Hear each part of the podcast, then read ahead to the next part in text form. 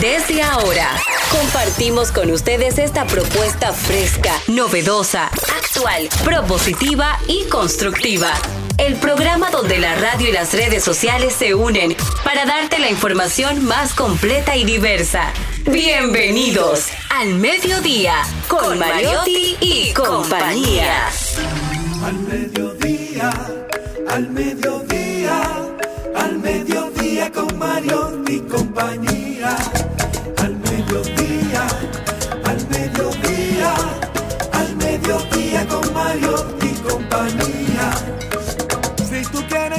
De foros alternativos y de tuiteros rankeados, este programa es tu amigo. Tu revista meridiana para el talento una vía, para radio y redes variadas y con la canción del día. Al mediodía, al mediodía, al mediodía con Mario mi compañía. Al mediodía, al mediodía, al mediodía con Mario mi compañía. Hola, hola, hola, hola, hola, hola. Saludos, saludos, mediodía. Aquí estamos desde ahora, desde ahora. Ponemos alas a las palabras para llegar hasta ustedes. Sí, señor. Al mediodía con Mariotti y compañía. Diversidad, divertida. Información sin sufrición. Radio y redes, redes y radio. Radio, red, red, pon, sound. Aquí desde Rumba 98.5 y Mambo 94.3 para toda la región, para digo la provincia de la Altagracia, para Punta Cana, el país más bonito de República Dominicana. Un saludo allá a Fran, Fran Elías Reinieri, a Fernando Placeres, a mi amigo Maurice, a Maurice Martínez, y Premium 101.1 FM para el Cibao Central. Eh, un saludo a la gente, a la gente, a, a, las personas que se nos acercaron allá en Montecristi, en Pepillo Salcedo, de ahí que son de la zona de Santiago, La Vega, y que de vez en cuando nos sintonizan y diciendo gracias por ese programa. Diferente, diferente, qué bueno que existen ustedes como alternativa, como opción, porque la banalidad no se está carcomiendo. Charles Mariotti Jr. Muy buenas tardes, mi gente feliz, agradecido de estar aquí con ustedes. Gracias por sintonizarnos, gracias por acompañarnos, gracias por esa retroalimentación que nos dan, por conversar con nosotros, decirnos cuándo les gusta el programa, cuáles son las oportunidades de mejora. Siempre contamos con su sintonía. Agradecidos siempre de que nos acompañe. Maribel Contreras. Bueno, saludos señores. Eh, estamos en lunes 9 de octubre, señores. Esto va muy adelantado. Vamos ya por la segunda semana del mes. Y nosotros estamos felices agradeciendo a cada uno de ustedes, eh, tal como decía don productor, su acompañamiento, sus estimulantes comentarios, donde quiera que vamos. Y nada, nosotros estamos aquí por ustedes. Un saludo a Claudio Cohen. Claudio, recibí, recibí. La canción. Recibí la canción Dime Cosas Bonitas. Vamos a la, Malena. La puse en un consultorio. La puse, fui a chequearme eh, mis ojos, eh, donde el doctor González, y estaba en espera ahí en, en uno de los consultorios y la puse. Y tú no sabes, inmediatamente cuando entró el doctor González, me dice esa canción tan bonita. Digo, dice a sí mismo, dime cosas bonitas, pero no podemos difundirla, no podemos ponerla, porque él nos pidió que estemos en su lanzamiento y agradeció infinitamente, me dijo, gracias por hacer un programa como ese. Gracias. Ay, Jenny Aquino. Muy buenas tardes, señores. Gracias, cosas lindas. Gracias.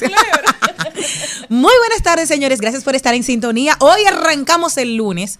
¿Se acuerdan la última vez que enviaron una carta? Yo tengo pendiente unas cartas que hacer a propósito de que estoy así, estuve leyendo un libro buenísimo que me encantó, que era sobre el agradecimiento, el poder de la gratitud.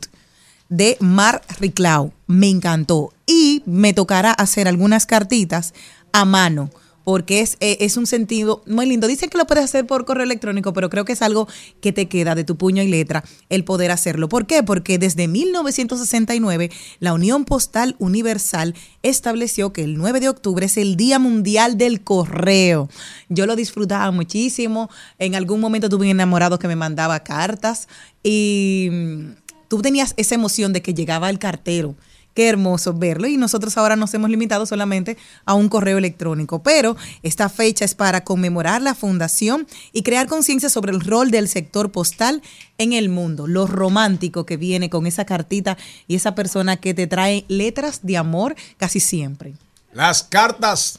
Hay Amarillas. canciones que hablan de cartas. Cartas Ni- ni- amarillas. Nino Bravo. Me encanta esa canción. Pero a ¿Te mandan cartas todavía? A veces Sí. llegan Sí. cartas con sabor a lágrimas. Claro, esa es una Son canción cartas también. que te dicen Claro. que, te- que- que regreses pronto, que desean verte. ¿Y de quién, de quién es esa? Esa específicamente. ¿Esa es la de Nino Bravo? No. Cartas amarillas. no. La que yo estaba cantando era la de esa.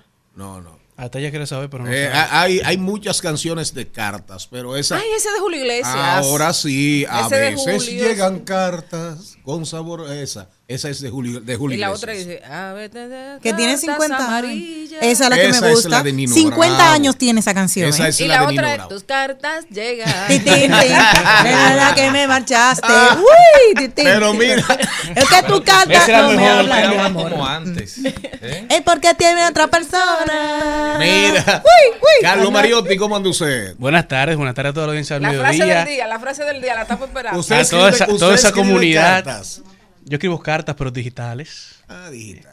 Yo soy una persona que se enamora todos los días, entonces tengo que expresar mis sentimientos a través de lo mismo. Y como dice Maribel, la frase de hoy es digan, hagan y amen ahora. No dejes para mañana los besos que puedes dar hoy. Ah, eh, eh, tanto yo, yo creo que yo, yo creo que eh, tú vas de acuerdo con, con algo que dijo Borges que cada persona que pasa por nuestra vida es única siempre deja un poco de sí y se lleva un poco de nosotros habrá los que se llevarán mucho de uno pero no habrá de los que no nos dejarán nada Así es. Diablo. Borges, qué genio era Borges. Wow. Cristian Borges. ¿Eh? No, ese no. Eh, miren, a propósito de lo, del comentario que hizo el señor aquí, eh, sobre hablando de Borges, de ustedes saben, ustedes conocen, ustedes conocen el nombre entero de, de- de- de Jorge Luis Borges. Jorge No. Luis Borges. Jorge Luis. No, no, no, no, no, no. Tiene Búsquenlo. 14 nombres, No, ¿no? no, búsquenlo, búsquenlo. Busquen el nombre, busquen el nombre completo de ese genio Como, ¿Cuál es el número del 911? de la literatura universal que nunca recibió el Nobel. se llama Jorge Francisco Isidoro Luis Borges Acevedo. se le, le dieron todos los nombres. Repítelo. Jorge Francisco Isidoro Luis Borges Oiga eso. Miren, a propósito, hoy lunes, ¿verdad? Carmen Inver Brugal escribe en la, en la, en la sección de opinión del diario Hoy, página 23, en la, ahí al lado del editorial del Hoy.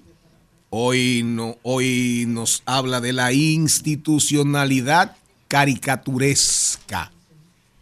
A Carmen hemos tratado de traerla. Lo que pasa es que Carmen, eh, Carmen ejerce en una emisora en la Z en este mismo horario.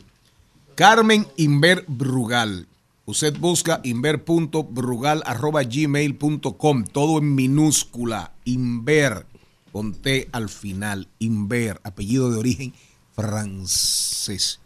Oigan lo que ella dice. Ella en esencia habla del tema de los neonatos.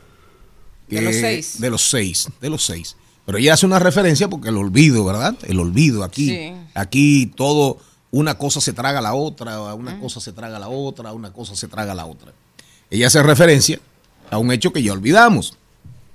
Otra tragedia encubrirá esta, como pasó con los 34 neonatos muertos en el Hospital Materno Infantil San Lorenzo de los Mina en febrero del 2023. Ahí fueron 34.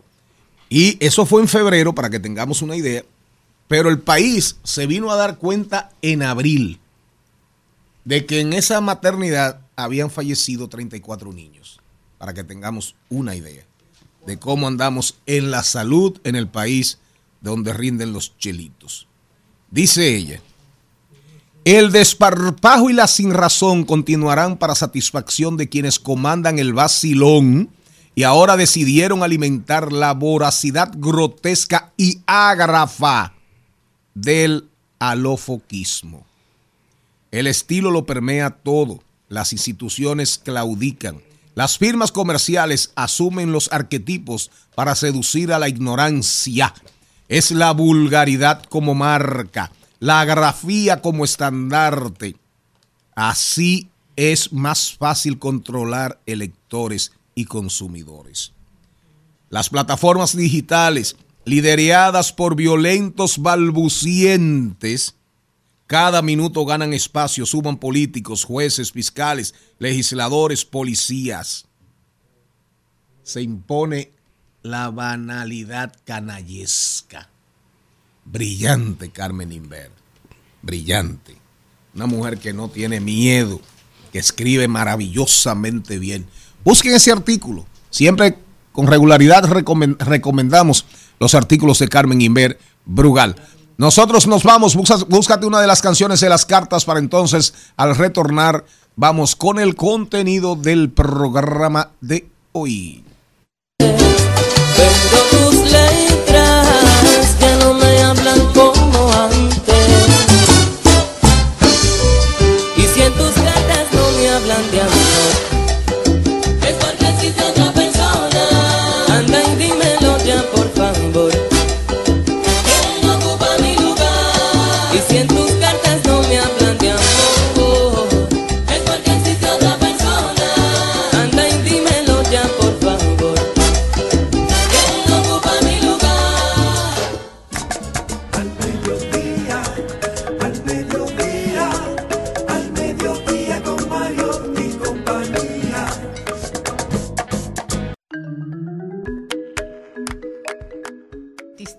El programa de hoy arranca con Rodolfo Pou directamente desde los Estados Unidos. Nos viene a hablar de lo que está pasando con Donald Trump, cuál es la realidad sobre el estado de incertidumbre que atraviesan los Estados Unidos, lo que está pasando con el Congreso, con lo que está pasando con la Suprema y la posición de los Estados Unidos sobre lo que está pasando en Israel. También nos vamos con Ahí lo dijo, rodaremos por el mundo y hablaremos de deporte con Carlos Mariotti luego hablaremos de seguros con Juan Osiris Mota, que nos va a venir a tratar el tema de cuáles son los derechos de los usuarios ante las aseguradoras y cómo hacerlos valer. Analizaremos las principales tendencias en Trending Topic y Maribel Contreras hoy, como siempre, nos trae un plato fuerte. Manny Pérez, el actor dominicano, uno de los más reconocidos en Hollywood y también en el país. Estará con nosotros hablándonos de su carrera, de lo que ha pasado y de lo que viene.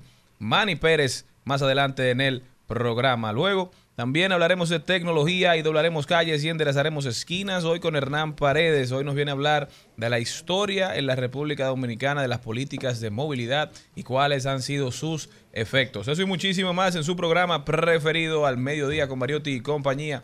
No se muevan de ahí, que esto comienza.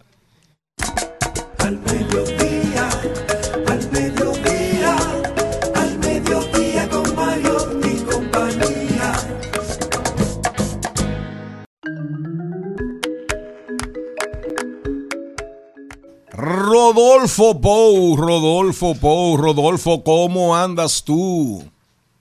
Súper, Charlie, qué placer escucharte. ¿Cuánto tiempo que no hablábamos? Que sepas, para que sepas.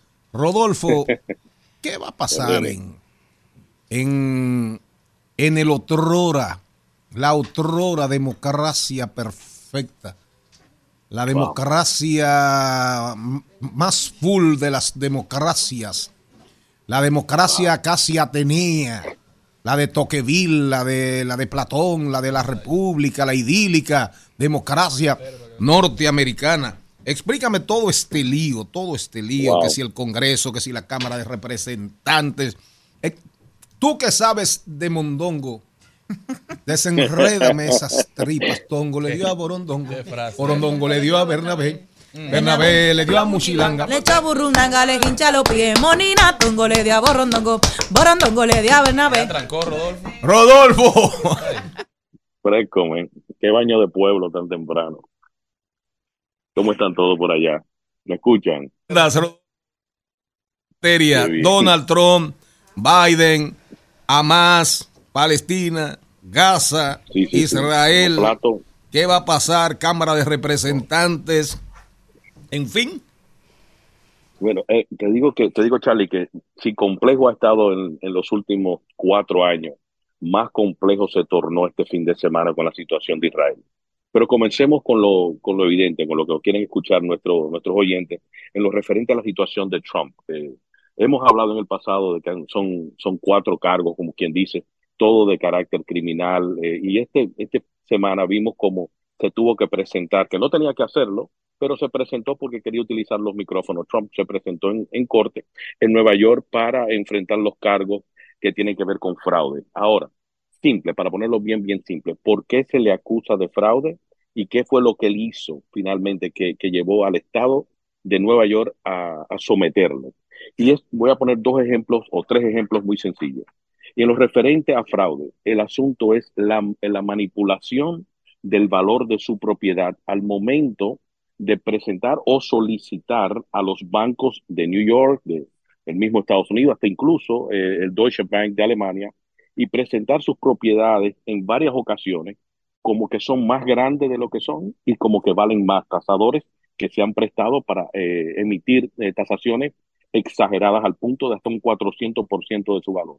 Ahora, ¿por qué eso es con, eh, puede generar un fraude? Porque al momento de presentar impuestos, y hay que entender que en Nueva York se pagan impuestos federales, estatales y municipales. Entonces, al presentar impuestos, él presentaba entonces que estas propiedades eran una, un cuarto del tamaño que él había dicho cuando se la presentó a los bancos y que valían una cuarta parte de lo que valían. En fin, para evadir impuestos. Por un lado, la inflaba y por otro lado la disminuía. Y esa contradicción es la que lo ha puesto él en esta situación. Lo mismo sucede con los campos de golf. No sé si ustedes saben que los campos de golf, en ocasiones él lo ha declarado como granja o como terreno de agricultura, porque en el fondo, en, una esquina de, del campo de golf, tiene un establo o tiene unas cuantas ovejas rondando, unos cuantos chivos rondando, y ya puede declararlo como granja o como eh, terreno de agricultura. Pero lo, más sorprendente de todo este proceso, que no sé si, si se le anexará posteriormente a esta demanda de, de Nueva York sobre el concepto de fraude y, la elevación de impuestos, es que recientemente ustedes saben que la mamá de, sus hijos mayores murió, Ivana Trump. Pues la madre de los hijos mayores fue enterrada en el campo de golf de New Jersey. Y luego de ser aprobado de que ella pudiese ser enterrada en el campo de golf de New Jersey, la propiedad, los ingresos de la propiedad y los impuestos que pudieran tener la venta de cualquier cosa dentro y posteriormente de la propiedad están exentos, están exentos de todos los impuestos. Entonces, por ahí es que viene el asunto de elevación de impuestos y por ahí es que viene la demanda de New York. Ahora, ok, entonces, al... perfecto. Cerramos con Donald Trump. Blinken. Vamos ahora a la crisis. Consejo de Seguridad de la ONU se reunió ayer. Blinken creo que habló ayer también. Habló también ayer, el secretario de Estado. Eh, Biden habló ayer también. Ahora mismo, ¿cuál es la situación? Estados Unidos ya envió barcos al Mediterráneo. Sí. Creo que esa es la sí. sexta, la sexta flota, algo así. Entonces, ¿qué está pasando? ¿Cuál es la opinión de los medios? ¿En qué puede parar todo este asunto? ¿Y qué pasó en el Consejo de Seguridad de la ONU ayer? Más allá de lo que sucedió en el Consejo de Seguridad, los americanos son muy dados a sentirse involucrados en procesos bélicos como, lo, el que estamos viendo, por el solo hecho de que un norteamericano o un ciudadano americano pierda su vida. Hasta el momento hay nueve personas que han perdido su vida por los conflictos de Israel, ya sea por los ataques de Israel o por los ataques de Hamas. Eso es primordial para obligar a cualquier presidente de los Estados Unidos a que se vea obligado, sea, eh, sea con el apoyo de, de, las Naciones Unidas o sea sin el apoyo de las Naciones Unidas. Desde que un norteamericano muere en un proceso bélico fuera del territorio norteamericano, de inmediato la población obliga a los Estados Unidos a involucrarse en el proceso. Ahora, ¿qué conflicto trae eso? El, el hecho es de que el, presidente Biden, en cierto modo, puede, puede enviar las flotas, puede eh, de, decir que estamos en pleno apoyo para todo lo que Israel necesite, pero si no existe un presidente de la Cámara de Diputados, que viene siendo la Cámara de Representantes de los Estados Unidos, si no existe ese presidente, no se puede emitir ningún tipo de apoyo económico o militar más allá de lo que puede, eh, de, lo, de lo instantáneo que pudiese ser el presidente. La crisis de la falta de un presidente de la Cámara está impactando la posibilidad del Ejecutivo tomar decisiones sobre esa, sobre esa situación en Israel, sin importar lo que se decida en las Naciones Unidas, porque al fin y al cabo lo que se decida ahí importa poco si el presidente de los Estados Unidos tiene las manos atadas. Y así se encuentra en este momento. Rodolfo, Adelante. Rodolfo, háblame del lío ahora. Cámara de Representantes. Ahí hay una, hay una interesante posibilidad, porque mira, eh, eh, lo- los republicanos controlan la Cámara porque tienen nueve votos o nueve diputados eh, más que lo que tienen los demócratas, pero con cinco que se le viren ya pierden la mayoría. Y eso fue lo que sucedió en estas últimas, ah, en esta última situación que se presentaba, se presentó de- incluso desde un principio. Eh, McCarthy iba a ser el presidente más débil en la historia de la Cámara, incluso más débil que, que, que sirvió anterior a, Pelosi. Eh, Hester eh, es una persona que simplemente fue manipulada continuamente por la minoría del partido y eso lo vimos con Matt Gates, que es una persona incluso que además de ser diputado de aquí del estado de la Florida, una persona que actualmente está bajo investigación por el tráfico de menores eh, y por el tráfico de sexo con menores. Entonces, esa es la persona que finalmente decidió el que McCarthy perdiera la presidencia de la Cámara de Diputados. Miren, que- miren qué desorden hay en ese partido. No solamente que hay un, si se quiere, un, una exaltación al culto que, de que todo lo que Trump diga es lo que finalmente se va a hacer. El asunto es que ahí no existe ningún tipo de liderazgo. Cuando una persona con esa tacha es capaz de derrocar al presidente de la Cámara y no hay forma de que pueda eh, recuperar el liderazgo ese partido. ¿A quién ustedes creen que van a proponer? No pueden proponer a Jim Jordan. Jim Jordan ahora mismo encabeza la comisión, si se quiere, judicial dentro de la Cámara de Representantes, pero es una persona que en los seis años que ha estado en la Cámara, perdón, ocho años que ha estado en la Cámara, nunca ha presentado un proyecto de ley. Es una persona que ahora mismo se le está, eh, se le está investigando, a pesar de él ser el jefe de los investigadores, a él también se le está in- investigando por, por el acto de- del, del 6 de enero y que fue la persona que conspiró conjuntamente con Donald Trump para impulsar ese ataque al Capitolio. Entonces, hay un conflicto muy, muy grande y que creo que lo que esto, la tendencia es que el pueblo norteamericano le va a dar de regreso el poderío a, a los demócratas. Queriendo o no, va a tener que dárselo de nuevo porque son los adultos dentro de la habitación. Y con, el, con la rama eh, legislativa en Estados Unidos no se puede jugar. Rodolfo, en el caso del atentado que hubo anoche, donde hubo una persona y ocho personas resultaron heridas luego en una fiesta privada en Pensilvania, ¿qué se ha dicho de esto al día de hoy allá? Sí, sí, sí. Ese es uno de los temores, incluso el antiguo eh, director de lo que le llaman Homeland Security, lo que es el Departamento de Seguridad Nacional, esta mañana salió eh, en los noticieros, fue, fue entrevistado porque el actual no, está, no, está, no estaba dispuesto, no estaba dispuesto para, para la entrevista, pero fijó su gran temor es que aquí en los próximos, así mismo como hay radicales eh, norteamericanos de tendencia nazi, ¿verdad? De lo que le llaman de los, de los ultra, de los ultra blancos o, lo- o los skinheads, así mismo existen, eh, lo hay de, extrema eh, judía o de extrema pa- palestina, o en este caso gente que se siente identificado con Hamas. El gran temor de, la seguridad nacional ahora mismo es que una mezquita sea eh, localmente o invadida o explotada o lastimada o, asaltada o lo mismo una, una sinagoga. Es decir, nos podemos potencialmente encontrar en una situación donde un acto en Pensilvania, un acto en New Jersey, un acto en Nueva York desate eh, una falta de estabilidad social que se le pueda ir de control a los Estados Unidos. Entonces ya tendrían un- el conflicto externo de un momento a otro se convirtió en un conflicto interno. Rodolfo Pou, como siempre. Brillante, brillante, brillante, Rodolfo. Qué lujo se da este programa, qué colaboradorzazo tiene este programa. Un aplauso a Rodolfo Pou. Pou, Pou, Pou, Pou, Pou, Pou, Pou, Pou, Pou, Pou, Pou, Pou, Pou, Pou. Rodolfo, adiós. Un abrazo. Abrazo magno, abrazo magno. Mi luz se ha apagado, mi noche noche ha llegado, busqué tu mirada.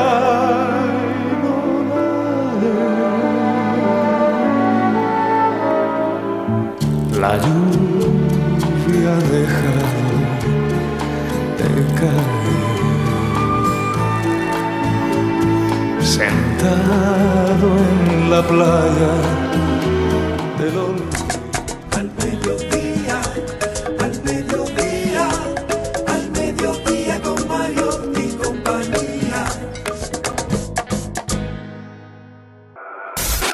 En al mediodía. ¡Ay! Lo dijo. ¡Ay! Lo dijo. ¡Ay! Lo dijo. ¡Ay! Lo dijo. ¡Ay! Lo dijo. ¡Ay! Lo amarillas,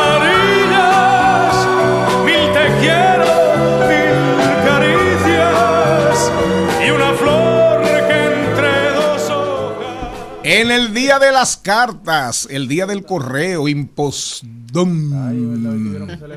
Claro. Ay, perdón. A- antes votaban por carta y ahora votan por Claro. WhatsApp. Cartas amarillas de, de, de, de, de- de viejas guardadas, etcétera, etcétera, etcétera. Aquí está el orégano de este programa. ¿Cómo? Celine Méndez. ¿Cómo así? Ya le voy a No, que usted le pone sazón a este programa. Yo.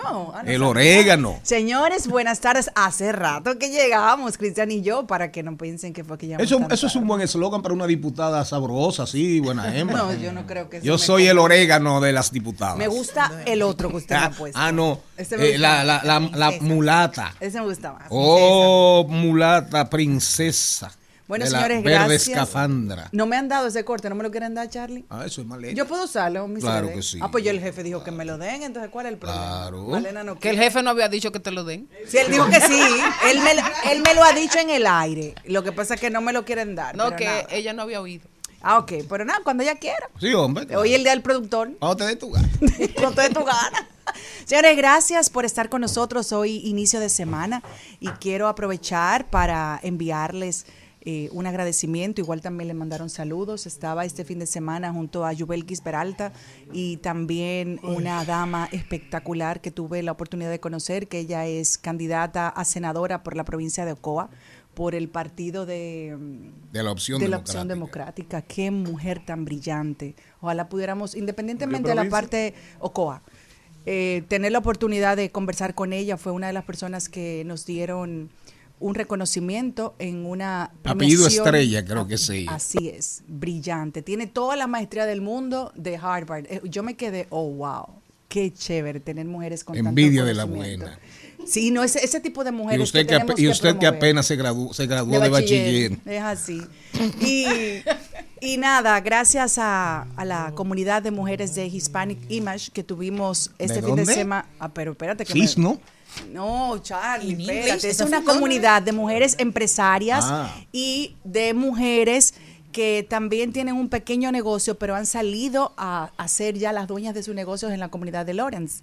Eh, mujeres Bueno, ahí andaba trabajadoras. una gran amiga peledeísta, Albania Romero. Así que es. Me dijo que fuiste reconocida. Y muchas otras mujeres también. Entonces, agradecerles, pero no solamente por el reconocimiento que recibo con mucha humildad, sino por ver tantas mujeres que hoy comenzaron con un negocio pequeño, tal vez con un blower, y hoy tienen hasta una cadena de salones de Ah, belleza en los es. Estados Unidos. Ahí hay, ahí hay materia para tu propio camino. Muchas. Póngase en eso, doña dominicanos por productora. el mundo. Hay muchas. Y ahí. para dominicanos por el mundo, doña Malena. Eh, don Cristian, ¿y usted cómo anda? Bien. Feliz y agradecido de que estoy aquí este lunes, luego de un fin de semana agitado. El- los partidos políticos, el PLD estuvo en las calles eligiendo sus candidatos a. Si ella dijo su premio, que fue lo que le aconteció este fin de semana, yo puedo decir lo mío, que ya lo veo Claro, mirando. claro, claro. Bueno, el Partido de la Liberación Dominicana eligió casi a nivel nacional sus candidatos a regidores con muchísimo éxito, pero sobre todo le comentaba fuera del aire, muchísimos jóvenes electos. Casi no. Y eso de eh, esperanza. eh, en todas partes. Podemos Porque lo, felicitar al nuestro. lo que no fue por asamblea, asamblea de delegados, digo por asamblea de aclamación. No lo digo, no Fue digo por todos, asamblea de porque en mi- delegados. En mi, zona fue la semana pasada. Sí, sí, claro, pero solamente excepción. fueron dos. Pero fueron dos nada más. Pero realmente ya el PLD, por lo menos, salvo una que otra protesta que siempre aparece, ya el Partido de la Liberación Dominicana eh, resolvió su tema de regidores y de vocales. ¿Y por qué Muchas mujeres, muchos jóvenes electos ¿Eh? en primeros lugares. ¿Quién? ¿Por qué a los diputados no han dejado de último? Bueno, eh, en No, el- pero, por ejemplo, circunscripción número 3 de Santiago, los dos más votados, jóvenes. Un joven, un hombre y una mujer. En Monteplata el más votado fue un joven San también. Cristóbal, el más votado, un joven, Luis Galván. Entonces, da muestra de que el PLD está renovado. Así es. Ahí lo dijo, ahí lo dijo, ahí lo dijo, ahí lo dijo. Arranco yo.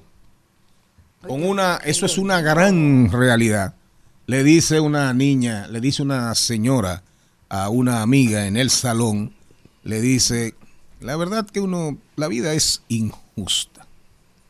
Cuando eres chiquita, cuando eres adolescente, jovencitinga, tu padre no quiere que tú tengas novio. Pero después que tú creces, te pones grande, entonces el que no quiere que tú tengas novio es tu esposo. Que se decidan. Ahí van. Pero Dios ¿Usted tiene algo que lo Yo tengo ahí, lo dijo también. Cuéntame. ¿Eh?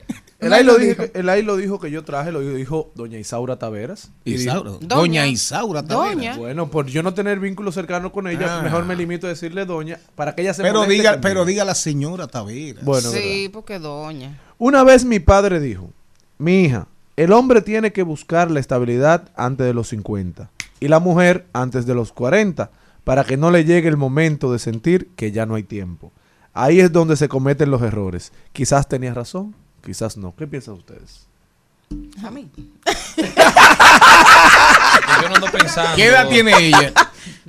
¿Qué edad puede tener Isaura? No. 34 años. No, más. Pero señores, lo primero que voy a decir, que nadie le tiene que estar poniendo límite a la edad que usted tiene su estabilidad. La estabilidad cada, para cada persona es diferente. Para una, tener varias maestrías de Harvard. Para otra, tener tres hijos. Para otra, no tener hijos. Para otra, simplemente Para vivir. otra publicar un Y poemario, punto. sembrar un aro, libro. Cada quien tiene, y nada más dije algunas cositas, porque, pero nadie, ¿cuál es la estabilidad? Mira, le- eh, Charlene, ¿usted tiene algo, señor Mariotti? Sí, sí, vámonos para China, donde Oye, Xi no, pero ahí lo dijo, eh. Xi Jinping Xi dijo algo Jinping. que vale la pena Lo dijo. repetir. Sí, Xi Jinping. Dijo Xi Jinping mientras se reunía con la primera delegación de senadores de Estados Unidos que visita China en cuatro años. Dijo lo siguiente. La forma en que China y Estados Unidos se lleven entre sí y afronten un mundo de cambios y agitación determinará el futuro y el destino de la humanidad. Así es. Fuertes palabras, ¿eh? ¿Tú sabes que así se llama mi carro? El destino de la humanidad. Xi Jinping. No, pero Xi Jinping dijo una gran verdad. Definitivamente, eh, China y Estados Unidos dependemos de ellos dos. Y dijo, China y Estados Unidos tienen mil razones para mejorar sus relaciones y ninguna para hacer que se desmoronen. Un mensaje claro le está mandando. Pero eso él le está diciendo, pónganse donde yo lo vea. ¿eh? Exactamente, que no ando en gente. Maribel Contreras. Bueno, el que mm, ¿El qué qué? el que lo dijo, Nah. que no lo dijo, que dije yo que no lo dije. Eh, Michael Miguel Holguín. ¿Qué dijo? Ay, qué lío le estaba haciendo eso. Oh, tú sabes que lo han involucrado En búho. en búho. Pero qué búho. Lo mencionaron, lo sí, mencionaron. pero lo llamaron. Michael Miguel Holguín dijo que su única relación con las personas que lo vinculan es que él lo conoció a través de, los, de las contrataciones que él le hacía para animar sus fiestas. Y que él no tiene nada que ver con... Que él brindaba su servicio como lo brinda a todas las empresas. Exactamente. Yo no meto fácil la mano así, pero yo no creo que Michael Miguel se preste a, No. a acciones eh, delictuosas. Eso es lo que opino. Yo opino igual que tú. Eso es pero, lo que opino. Pero lo único positivo de eso, señor Mariotti, es que para que la sociedad vea el impacto que tiene en una familia, en un individuo, que lo mencione en un expediente sin llegar al fondo del Así asunto. es. Entonces es un reflejo para que la clase Así es. La, los que no son políticos, vean Y- qué impacto tiene eso en la vida de Y, la y- gente. y la verdad, por ejemplo, mira, eh, que Michael Miguel tiene muy buena imagen porque en las redes sociales todo el mundo Lo le ha dado ese voto de confianza que, que le ha dado también Don Productor Pero y que le damos nosotros claro. aquí. Le, le dice un amigo, le, le dice un amigo al, al otro, se encuentran en un colmado. Se encuentran en un colmado y le dice, hola, ¿qué hay? ¿Cómo tú estás? ¿Cómo anda la cosa? Y, y el tigre, el otro callado, no le responde absolutamente nada. Y al final le dice, ya estás harto, pero te voy a responder, mira. Ya yo estoy sintiendo, ya se está sintiendo la brisita de diciembre. Con el calorazo de Semana Santa. Y enero, La olla de que nos llega sin un chele. En olla total. Así es que soy yo. ¿Qué es lo que tú me estás oyendo tanto y preguntando A mí no tanto? me hable tanto, yo lo necesito cuarto. Tengo la olla de enero. El calor de Semana Santa con temperaturas hasta en 34, 36, 37 ya en otoño. Y el gusto de diciembre. Oye, E- ese, ese está, ahora viene y, y la, Halloween. y la brisita navideña. El gusto de diciembre. Pero Él- al, él final, dijo- al final jodido. Él le dijo, ahora viene Halloween. Dulce o transferencia. Ay, me encanta. Señores, vamos para el mundo deportivo con Carlo Mariotti. El Al Mediodía dice presente. Dice presente el músculo y la mente. El músculo y la mente. Estamos en deportes.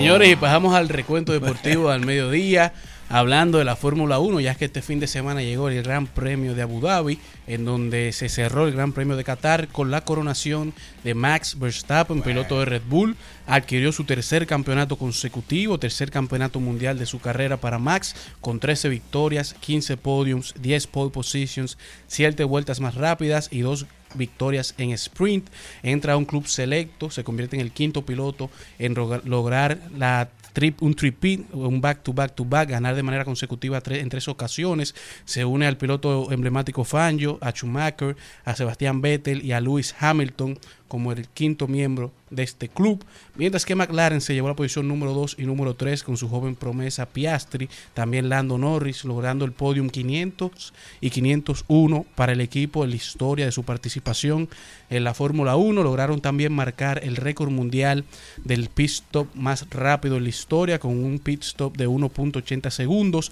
con Lando Norris superando el récord que tenía Ferrari con Charles Leclerc de 1.93 segundos, mientras que la FIA estuvo anunciando la semana pasada que estará apoyando la búsqueda de adquirir y adicionar un nuevo equipo al grid. El equipo será de la mano de Michael Andretti, hijo del ex campeón del mundo o campeón del mundo en 1978, la leyenda Mario Andretti, y estarán buscando convertirse en el onceavo equipo del grid, llevando así el apellido de la de escudería Andretti en alianza con Cadillac y General Motors. Ahora esto dará una oportunidad que está pendiente de aprobación por los demás stakeholders de la Fórmula 1, que estaría agregando dos plazas más, dos opciones más para pilotos. Y hemos escuchado ya comentarios de pilotos como Lewis Hamilton, que dice que es una gran oportunidad de contar con una escudería de pilotas femeninas, ya que han iniciado todo un proceso de ir adicionando y mejorando el grid, que no sea solamente masculino, con el tema de la academia de pilotos. Y ahora se nacen estas dos nuevas posiciones, que serían dos plazas bastante buenas de hacer un equipo 100% femenino.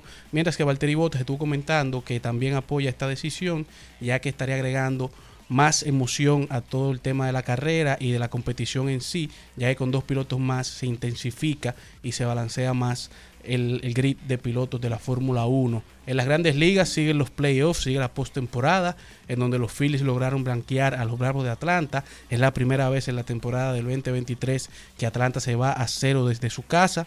Marcaron también los Phillies un récord de franquicia con cinco bases robadas en este primer juego.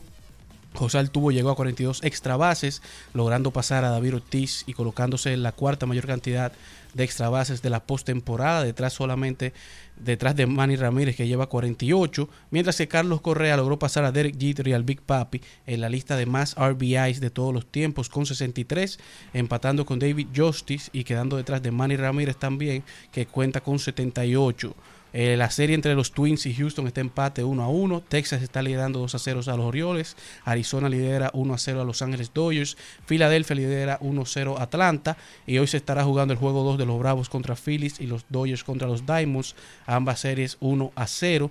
Mientras que en el deporte local tenemos la Liga Dominicana de Fútbol, que ya en este fin de semana se definió el final de la temporada, ya está lista la serie final, estará estaremos viendo el derby del Cibao en esta final donde el Cibao Fútbol Club se estará midiendo contra el Moca Fútbol Club, donde Moca FC llega por primera vez al último tramo, a la final de la Liga Dominicana que lleva ya nueve temporadas, el Cibao Fútbol Club estará defendiendo su corona luego de lograr su tercera final de manera consecutiva y la sexta de las nueve temporadas que lleva la LEDF, en donde son los máximos ganadores el Cibao Fútbol Club con tres campeonatos. Y la final estará iniciando el día 22 de octubre con los, el partido de ida y luego regresan al Santiago con el partido de vuelta. Mientras que ya solamente estamos a 10 días de que arranque el béisbol invernal, la pelota dominicana ya arranca en 10 días el Lidón, así que todos los fanáticos a apoyar y a darle seguimiento a todos los, los entrenamientos y partidos de pretemporada que se están celebrando y ya están llegando muchas figuras claves a todos los equipos, cerrando así este recuento deportivo de este lunes en al mediodía.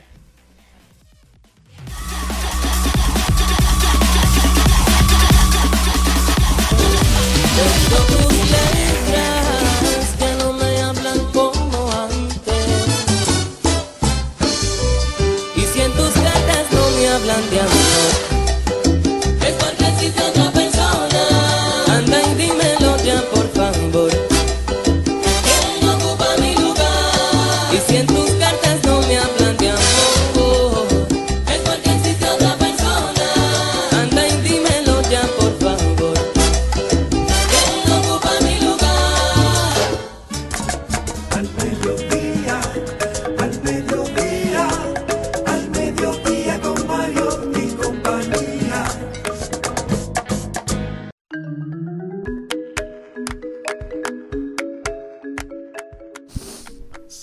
Señoras y señores, vamos a hablar de seguros. ¿Y qué le pasó? Con esa Usted pena. anda muy combinado. Hay que, ¿Eh? hay, hay que venir porque perdón, el perdón. staff es complicado. ¿Eh? He tenido que sacar lavar la ropa. ¿Verdad? Para venir el lunes. Aquí. Mandó hace 20 gorras nuevas. Sí, no, no.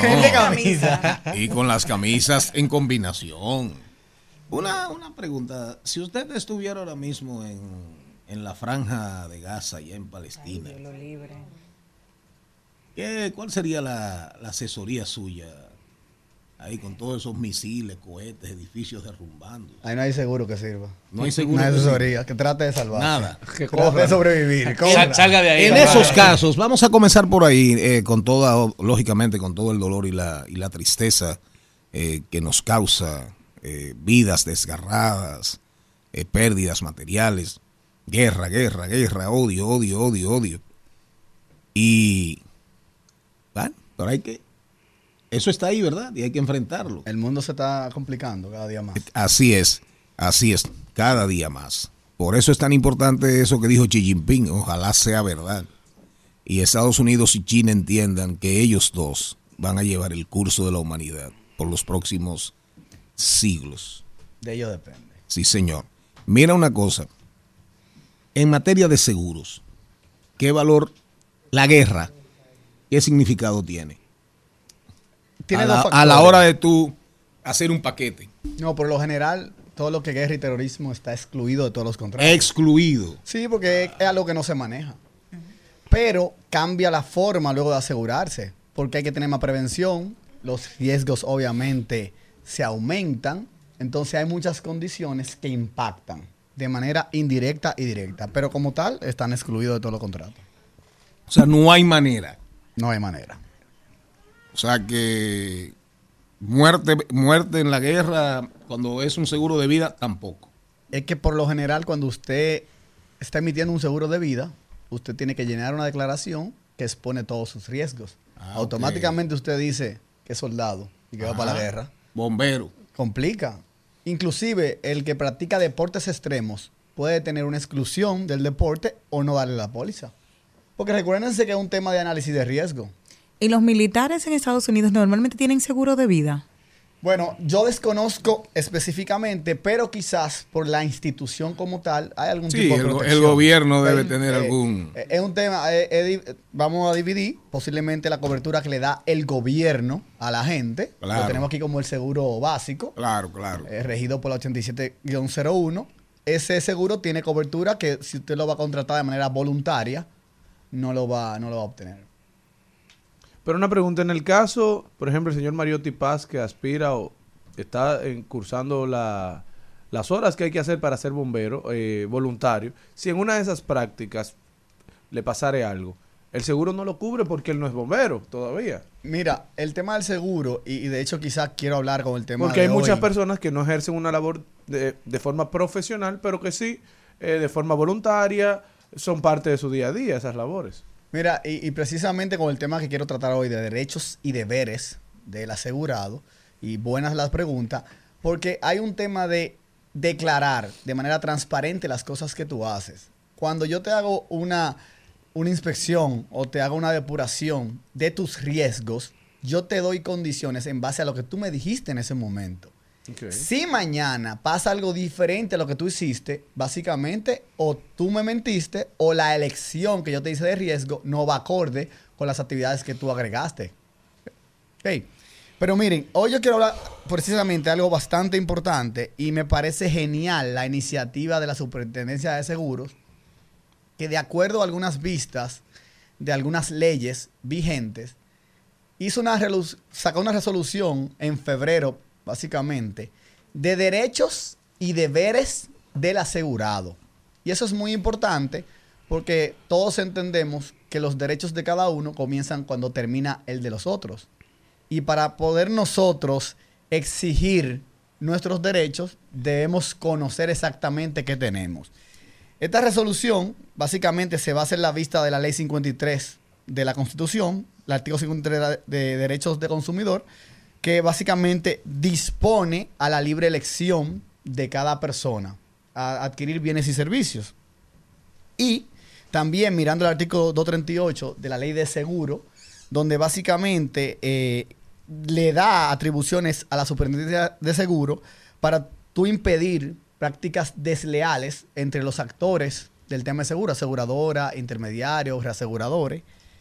Y de los artículos 2 y 75 de la ley 385 del 2005, de la Ley General de Derecho de Protección al Consumidor, donde se busca que se respete la elección en términos y plazos de los consumidores, así como también habilitar un sistema de reclamos. El primer derecho que habla la ley de segu- eh, la superintendencia de seguro en esta resolución es seleccionar libremente la aseguradora o intermediario. Y voy a hacer hincapié. Así que ninguna institución financiera, ningún concesionario de vehículos, ni dealer, por sus políticas internas, puede decirle a ningún cliente el seguro que tiene que escoger, ni siquiera el intermediario. Porque está en franca violación a esta resolución y a las disposiciones de estas leyes. No, eso de política interna no. Porque cuando usted me obliga a tomar su seguro y su intermediario, y cuando yo tengo el problema, usted me va a dar respuesta. Yo tengo que conocer esa parte. Te tengo que- en el caso de los docentes eh, a nivel universitario, nos otorgan unos seguros que ya están preacordados con las universidades. En el caso mío, que tuve un- una época viviendo fuera del país y regreso, no tengo ninguno. Hablamos de seguro de salud. Exacto, es seguro de salud. Y cuando yo estoy y le solicito, mira, me gustaría más esta compañía que la que ustedes tienen, tienes que durar un año ahí. Pero ¿qué pasa? Tú eres profesora asociada. Llámese que tú tienes un seguro médico mientras tienes clases, que es otra cosa que se da. Entonces, te obligan de alguna u otra manera a asumir el que tiene la universidad. Ahí hay que ver el tema de un beneficio, porque si es un beneficio que te están otorgando y no eres tú que lo estás pagando, entonces me imagino que las pautas y las normas la pone quien la paga. Yo estoy hablando mucho de, de ese seguro que tú, de manera voluntaria o por una situación de un financiamiento, tienes que elegir. Que a veces te persuaden diciéndote que si no es con ellos, entonces las condiciones del, en el caso de financiamiento no van a ser las mismas. Un derecho fundamental. Otro de los derechos, según esta resolución, es indagar en la aseguradora o en el intermediario acerca de las pólizas de su cobertura y condiciones. Pero eso entra con un tema de, una, de un deber que dice que debes leer. Tú no puedes indagar sobre una condición si tú no la lees. Entonces, a ti usuario, para tú poder exigir tu derecho, tú debes conocer hasta dónde llegan tus derechos. No, no sean como loros que repiten, no, es que eso no funciona, eso no resuelve. So- y sobre todo, a mí me dijeron que eso no pasa así, Pero si tú buscas el histórico, pero ¿quién te, ¿quién te lo dijo? Ese que se lo dijo, se lo dijeron. Y ese que se lo dijo, se lo dijeron. Y la cadena es que hemos vivido de que me lo dicen, me lo dicen, me lo dicen, pero nadie sale que a quién fue que le pasó el caso. Y nosotros jugamos mucho a recibir un documento y entender que porque las letras son chiquitas. Y porque todo el no mundo lo firma. Exacto, y todo el mundo la firma. Cuando usted firma un documento, usted está aceptando las condiciones. Luego no puede alegar que eso no me lo dijeron si estaba escrito. Otro deber importante, otro derecho importante del consumidor en el tema de seguro es recibir la indemnización correspondiente. O sea, cuando hay una reclamación, que ustedes le paguen justo por la cobertura. Pero para usted recibir un pago eh, justo, primero, usted tiene que pagar la prima a tiempo. Usted tiene que pagar su seguro a tiempo. Es lo primordial. Y sobre todo, actualizar sus valores. No tiene sentido que usted me diga que su carro no vale tanto al momento del choque. Porque si usted en el momento de la emisión, por conveniencia, ese carro, por la conveniencia de prima, entiende usted que una Ujú. conveniencia de pagar menos prima, Min- puso, mintió. lo- lo subvaluó. Lo subvaluó. O en el tema de una empresa, cuando el inventario quisiera 10 de 10 millones y usted dijo, bueno, yo voy a pagar mucha prima por eso, voy a poner 5. A la hora de, de la pérdida. Claro. Entonces, Eh, es en base a cinco. Es en base. Otro derecho de lo que extraje es el, el tema de interponer, si es necesario, acciones legales. Y sí funciona. Usted va a superintendencia de seguro y le hacen caso. Ahora, hay un deber que usted tiene que tener. Abstenerse de presentar reclamaciones fraudulentas. Porque la compañía de seguro va a poner a su ¿Y pasa cuerpo. Sí, claro, claro.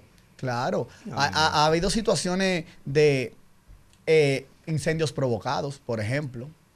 Situaciones quizás de vehículos de alta gama que tienen eh, colisiones en condiciones quizá no muy claras, que simplemente para cobrar seguro.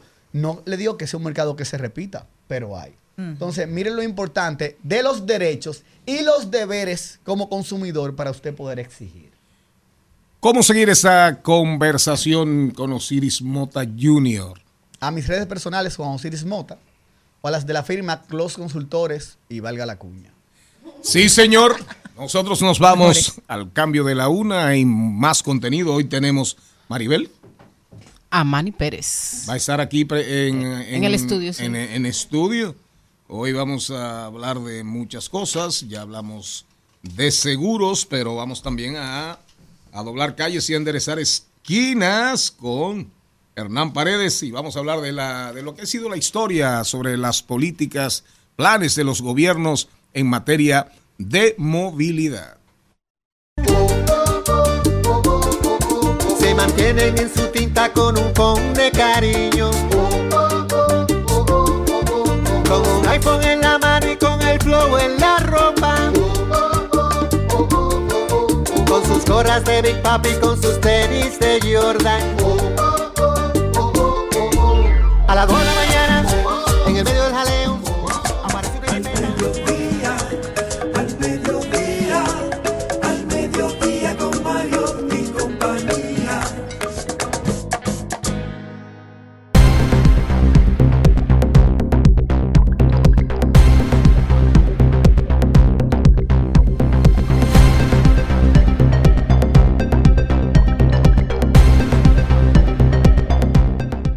Nos vamos a rodar por el mundo. Pero Jenny está loca, Jenny está loca, loca. No, no, por a- aparte de que Jenny está loca porque la rueden, le den la vuelta, la volteen. Ella, que, ella tiene un afán de que ella quiere hablar del orégano. Ah, pero eso viene ahorita. Ah, sí. a esa ahorita. Sí. ¿Eh? Me voy porque hay más vacas en Brasil que gente. Para Más que vacas, En sin Brasil dudas. que gente. Señores, para que sepan, el auge que ha tenido la ganadería en Brasil ha hecho que el número de bovinos haya crecido tanto que ya superó la cantidad de habitantes que tiene el país. bobina es usted. Ah, no, no, no. Bovine más bovine. Sí, ya. 234.4 millones de cabezas de ganado al cierre del 2022 superaban un 15.4% al 203 millones de personas que habitan en el país. Para que tengan una idea, Brasil es el país más grande de toda Latinoamérica. Realmente la- las carnes brasileñas son famosas en todo el mundo. Bailando samba, sí. En esos días, en esos días se anunció con, con bombos y platillos que vendrían se iban a permitir las importaciones de carne desde, desde Brasil. Así es. Pero famoso. Es el litoral ahí, mire. Paraguay. Sobre todo digo Uruguay.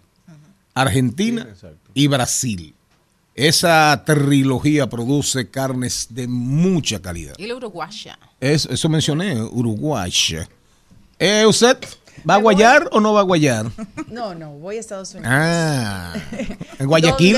Guayaquil. El secretario de Defensa de Estados Unidos, Lloyd Austin, ha anunciado el envío de un portaaeronaves, un destructor y munición a Israel para proteger al pueblo israelí. ¿Quién? El secretario de Defensa de Estados Unidos Ah. ha anunciado el envío de un portaaeronaves, un destructor y munición a Israel para Así es, al así es. pueblo israelí. Eso que dijo Rodolfo Pou, los norteamericanos, el pretexto de Estados Unidos siempre ha sido para defender vidas norteamericanas. Con ese, con ese pretexto vinieron aquí en el 65. La invasión a la República Dominicana. ¿Quién más? ¿Quién Yo- más? ¿Quién más? ¿Usted? Me voy para la frontera, donde en el fin de semana. Hable como un hombre, por se favor. produjo. Me voy No, para pero- la frontera. No, no, no, no, no. Eso es como un falso hombre. Yo me voy para la frontera, eh, que este fin de semana viví una trifulca por un camión cargado de blogs, con los que se pretendía eh, parar el, cerrar el paso por Dajabón. En la frontera, el Cefrón tuvo que tirar disparos, bomba- bombas lacrimógenas. Pero el camión de bloques de quién era? De los haitianos. Ah, de los haitianos. ¿Y dónde pretendían hacer esa, esa cerca? En el puente, dice. En el puente ahí de sobre el masacre de, en Juana Méndez. Oiga eso. Pero bueno, ahí el tema Haití sigue, pero mientras tanto aquí la, la vida se pone cada vez más dura. Haití, pero aquí, Haití, pero aquí, Haití, pero aquí. La energía eléctrica, la mensualidad de los colegios, los préstamos hipotecarios, los préstamos al consumo, el, La ende- canasta familiar. el endeudamiento, la canasta familiar, la básica. Le está dando ansiedad a la gente. No, no, no. Todo eso. Todo eso es aquí, no es Haití. Me, me- me entendió el mensaje. Completamente. ¿Quién más? Bueno, vamos a quedarnos en el país, señores. Oigan lo que está pasando. Seguro han escuchado el nombre en los últimos días, Indies Arc. El señor dueño de esta empresa es el señor, se llama Emmanuel Rivera Ledesma, un arquitecto o ingeniero, todavía no se sabe, de una estafa Ah, millonaria en un proyecto inmobiliario Bueno. que supuestamente encabeza. Se está conversando mucho sobre, sobre el tema, estafas que van desde apartamentos no entregados, viviendas sobrevendidas a más de 10 personas, construcciones ilegales, entre otras. Además, Jenny Berenice le respondió. Un punto. Pero ese es un león que yo oí en una, en, una conversación de telefónica. aparentemente ser la cabeza Yo de no hablo con crápulas. esta estafa, Guapo. el hombre más guapo del país. Sí. Definitivamente. Pero ese- que, ese que punto- ojalá y se, aclare- se esclarezca. Y que aparentemente cumplió una condena ya. Claro, Ese punto de Jenny que le, que le ponga atención. Mira, no, pero yo, yo oí esa conversación. Y, pero era con una, era con una, un, Un asistente, estafado. uno, un, un estafado. Exacto. ¿Y, quién es ese personaje? Un arquitecto. Un constructor, arquitecto. Pero mire, ahí es donde entra el tema de mucha gente buscando los, tratando de conseguir los mangos bajitos. Ah, eso sí. Porque hay gente que se mete a comprar en planos, porque me van a dar buen precio, porque lo otro, y al final terminan así. Terminan así. Bueno, te lo aquí hace hay, tiempo aquí. Así es. Venía una, una explosión con ese tema. Aquí hay sí, eh, por lo menos 20, 25, 30 con- construct- constructoras que usted le puede comprar con los ojos cerrados. Que ni, ni son lavadoras, son serios, pero hay una realidad. La, la construcción ha aumentado un- casi un 35, el costo de las viviendas, casi un 35, 40%. El problema de eso, que esos Así. estafadores a los Hoy. que le hacen daño es al- a, un nuevo mercado de jóvenes emprendedores que están tratando de hacer Ah. camino propio y la gente ya desconfía de lo que ya no tiene precedente. Eh, Maribel, hable con gusto. Con gusto, bueno, eh, señores, con la, gusto. la- la- orégano. Ay, le tengo la... no, le voy a poner tomillo también. Tomillo, Ay, qué también es fisma. muy bueno. El tomillo es una especie. Romero. Un pero rico. El romero. Ah, sí, Sí, tomillo ¿Y y qué romero. más? ¿Y qué más? Y menta. El curry. Sí, eh, el y también curry, pimentón. el la, hier- la hierba buena. Sí. También, ¿qué más? Por- Quiero un segmento En No, ya- ya- eh, no. La ensalada. Ya queremos, queremos un cordero- Oigan la última, el corderito. último, la última poesía, los últimos versos del Premio Nobel de Poesía. Tulile. Atención, Celine. Ella no es coco, tampoco yuca. Pero si tú guayas, eso le gusta. Señor, pero yo iba a decir algo serio. Pero. Señores, la Unión Eu- Pero dime, Europea. ¿quién te lo impide? Eh. La Unión Europea eh, decidió e informó que está examinando toda su cartera de desarrollo ¿De y qué? que ha de desarrollo y que ha, de- ha determinado eh, suspender inmediatamente todos los proyectos relacionados con el pueblo palestino. Me dormí. ¿Qué? Dale, métele, métele Ah, pueblo palestino. Meto. Lo despierta. Está previsto que los ministros de Asuntos Exteriores de la, de la Unión Europea se reúnan en Mascate, Oman, el martes para discutir la situación y ver qué acciones, qué otras acciones se deben tomar en relación a lo que está pasando en el Medio Oriente. gracias Maribel. Mira, ahí no hay ninguna otra salida. Por más vueltas que le den, que, co- que cohabiten y que coexistan dos pueblos. Palestina e Israel. En lo- Punto. en lo que el Ahí no hay de otra. En lo Por- que el caso se resuelve, Eh, está muriendo mucha gente. Sí, perfecto, pero eso no va a acabar nunca. Haz- Israel hasta el 1940 y pico. 47, ¿verdad? La lucha post segunda, eh, post segunda guerra mundial, la reconfiguración del mundo, Inglaterra, eh, Alemania, Italia, Francia, Estados Unidos. Bueno, al final hubo un estado, un estado de Israel. Y los israelíes vinieron de todo el mundo a formar su, su nación, ¿verdad? Exacto. ¿De, de acuerdo? De acuerdo. Ay, los palestinos no tienen derecho a tener una nación, a tener un territorio. Todo el mundo tiene derecho a eso. Ah, ahí es que ahí es donde está el tema. Eso no se va a acabar nunca. Hasta que los palestinos no le den su estado y dejen de ser eh, eh, apátridas como en algún momento fueron los israelíes, desde las primeras diásporas. Tum, tum, tum, tum. Habrán señales. La primera, la tercera, segunda diáspora eh, judía. ¿Usted sabe cuándo fue? Cuando los romanos tomaron la fortaleza de Masada. De Masada. Y la destruyeron. Y ahí comenzaron a expatriar judíos para todo lo que era el imperio romano de entonces. Ahí comenzaron a deambular por el mundo hasta el 47.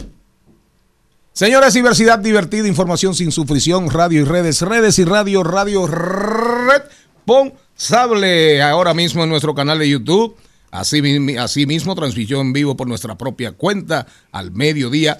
Radio. El resumen, si quieren ver a Celine Méndez, a Maribel Contreras, la primera presidenta de Acroarte.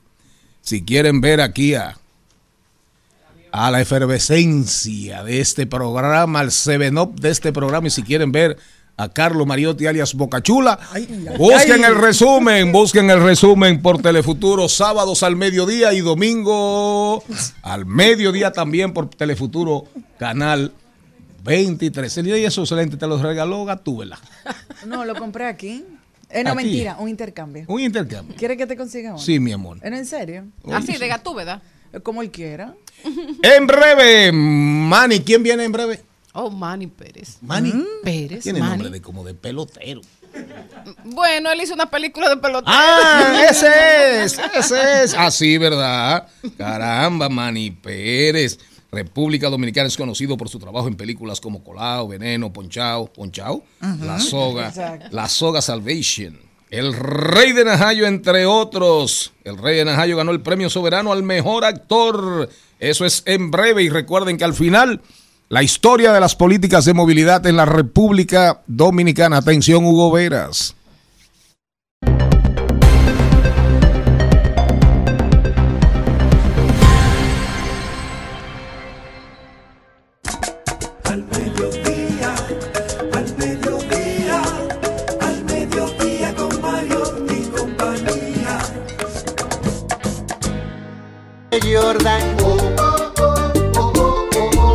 A las 2 de la mañana, en el medio del jaleo, aparece una jipeta, un billete de 500 y un deseo. Sale un individuo, lleva todo oscuro, con un diente de oro puro, a quien llama por apodo el rey del mambo.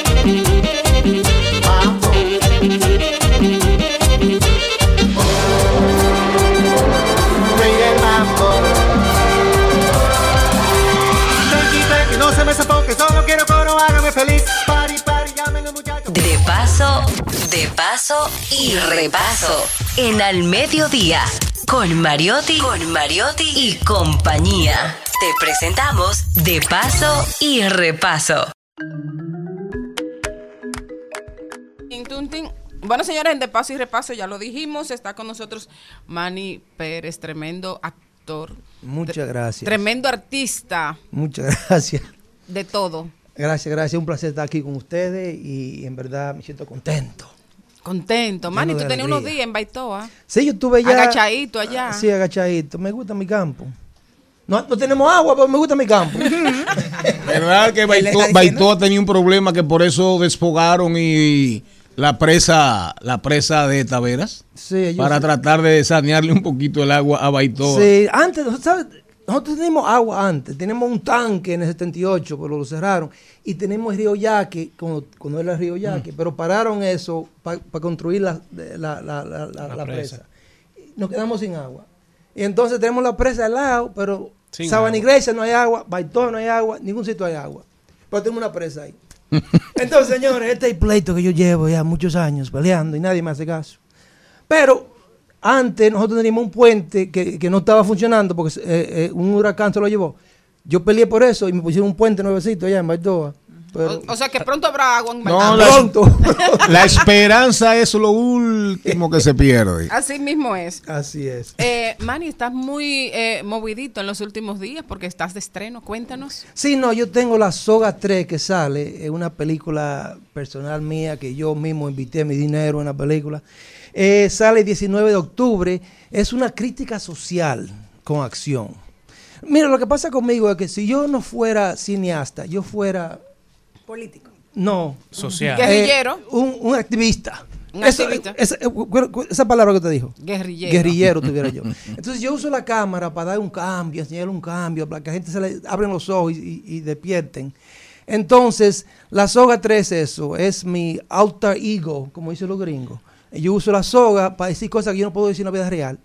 Eh, eh, la soga eh, regresa a su país en busca de venganza y se encuentra con una red de políticos corruptos y traficantes de, de niños y cositas y esto y aquello.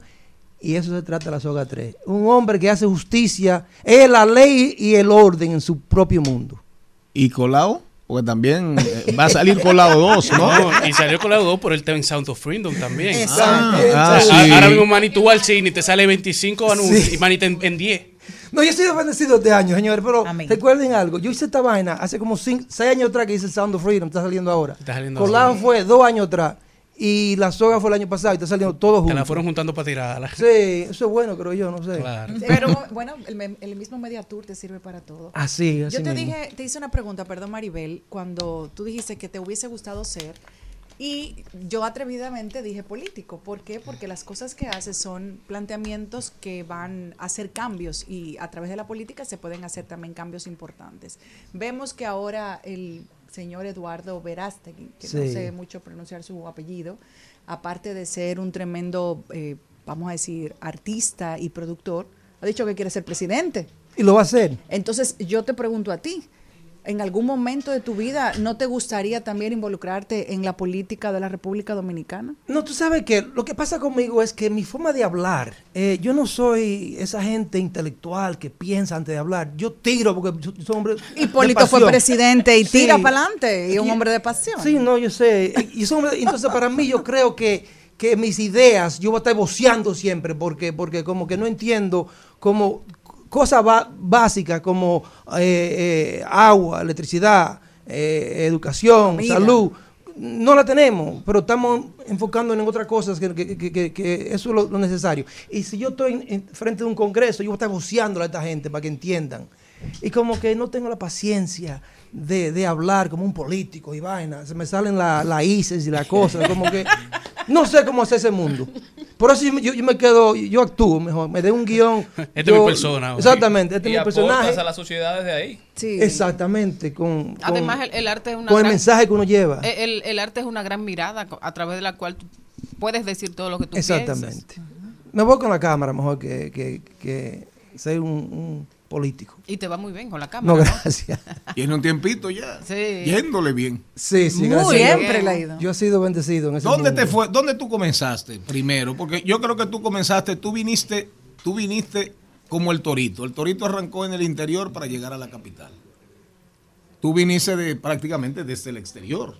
Sí, exactamente. O sea, te hiciste figura, te diste a conocer primero fuera de tu país. Exactamente. Y después, bueno, aquí ya te has convertido en, en En un hombre de sí. cada 10 películas, tú estás como en 3, en 4. Algo así. No, yo, yo, yo soy, de- mira, eh, mi, mi carrera comenzó en los Estados Unidos. Eh, eh, gracias a Dios que llevo ya más de casi 20, 30 años viviendo de esto, de, de- de la actuación. Eh, y allá, mm, incluso, soy más conocido eh, co- por mi actuación que aquí. Eh, es una No re- no. Sí, sí, allá me conocen más por, por todas las películas que yo he hecho. Aquí hay gente que me conocen. Pero la mayoría dicen, ah, Carlos, como tú eres primo de, tú eres primo de, mi- de, de- de- de- de Milagro. Y es porque me han visto, pero no saben dónde. Entonces es un poquito, un poquito interesante. ¿Pero de qué milagros? Germán. ¿Qué sé yo? O sea, un, un ejemplo. milagro ahí. Por decir un nombre. Que lo, identifican nombre. más por una Sí, sí, familiaridad sí, que por sí. su Sí, rol. sí, Ah, ya, ya entendí. Ma- Adelante, señora. Manny, señorita. Manny, quería preguntarte una cosa. Tú eres muy romántico. Mm. Porque normalmente los papeles que tú tienes, tú siempre el hombre fue. Bruce Willis dominicano eres tú. O sea, fíjate que lo tuyo siempre, que el rey de Ajayo. Son papeles un poco. eh, estuvo también el que me encanta, el veneno, también. Pero no son papeles que tú. No es tu habitual el ser romántico y todo esto. Entonces, normalmente, como se desdoblan, ¿qué tan romántico eres tú? Te voy a decir, yo tengo cara de gente mala. Entonces, Ajá. normalmente me dan estos papeles soy de gente mala. Pero en colado yo soy romántico. Sí, Y pero. en colado, sí. incluso yo no estaba actuando, eso era Manny y Pariguayo, que yo soy en la vida real, Ah. en esa película. Pero sí, yo soy romántico en la vida real. Ah, mira. Eh, mi ¿Cómo se manifiesta? Una flor, una vainita. ¿Cómo, cómo? Sí, pero en la última cola tú te estás enamorando con dos. Que Ah, sí, no, sí. No, Y- y do- En, en la y dos última se le, fue, mujerones. se le fue el palomaje. Dos mujerones son esas mujerones, sí, sí. Eh, ¿qué- qué- eso, que tú decías, pero ¿qué te ha dado a ti, por ejemplo, eh, la República Dominicana, el cine dominicano? ¿Qué te ha aportado, Manny? Bueno, para mí, a- hacer películas que en verdad eh, eh, aportan eh, a, a llevar el cine a otro nivel. Ejemplo, con lo que es esta película, El Rey de Najayo, eh, Jack Veneno, son películas de, de gente poderosa y cosas, son historias que, que debemos hacer más en este país. No enfocarnos solamente en la comedia, sino en, en- en personajes que son, que son que- Emblemáticos. que, que den un mensaje. Eh, y eso para mí, para mi carrera vale mucho. Los gringos, sí, me, me dan papeles, pero normalmente no soy prota. Soy el amigo del amigo o el villano y otra cosa. Y, y cuando llego aquí, estoy haciendo papeles que son importantes para nuestro país, para la industria, para mi carrera en lo que es la actuación. Entonces yo te, yo te quería preguntar, porque tú tuviste una, una cercanía muy importante con, con Jack Veneno. ¿Qué, ¿Qué significó? Porque creo que hay un antes y un después de ti, después de haber tenido esa experiencia. Sí, mira, fue un honor grande. Yo de chiquitico, eh, en Baitoa, cuando llegaba la luz, yo, yo veía mi, mi, mi, mi- lucha libre. Y hacer ese hombre fue... eh, yo yo duré cuatro años estudiándolo vía YouTube, antes de yo conocerlo. Y después nos juntamos, y todavía lo tengo yo grabado en el teléfono, porque que- su forma de hablar es diferente a la forma que habla Manny, su forma de mirar es diferente como habla, es un hombre intelectual, yo soy un charlatán. Entonces, eh, eh, duré mucho estudiándolo para ser, para ser honesto como es como persona. Eh, el Perú, el, el- el peri-. Perico Ripea. No, no, el, el- como un compliment. Cumplido. Sí, que me dieron más grande fue el hijo de él, que me dijo, óyeme, tú eres, piropo, esa es la palabra, tú eres mi papá cuando era joven. Y digo, wow, qué, Qué lindo. qué lindo fue Eso fue Rafi. Eso fue Rafi. Rafi, Rafi. Digo yo, wow, qué lindo fue eso. Entonces, esas son las cosas. Y hacer honesto a lo que es Jack Veneno, para mí fue un honor, grande. Eh, a- actuar, actuar, a- no actuar, sino vivir como él. Eh, y hacer honesto a lo que es él. eh, eh, eh, en, en- en- en- en- como actor, ¿no? Exacto. Y entonces la soga. Fortimal. La soga es fuerte, Manny. Sí, la soga es fuerte. O sea, construir la historia, pero además el personaje. Sí, pero yo la soga, tú sabes que la soga es como parte de Manny. Entonces, incluso la razón que yo hice la soga, no sé si ustedes saben, pero eh, es es basado en un hombre llamado La Soga. Sí, sí, sí, sí, sí. De Santiago. Entonces, él fue a Baitoa. cuando yo estaba allá en vacaciones, detrás de un hombre que fue deportado. La soga era policía. Policía. Un- exactamente. un- Buscaban para resolver. un si- un sicario. Exactamente, Un está ahí sicario. para resolver. Carta blanca.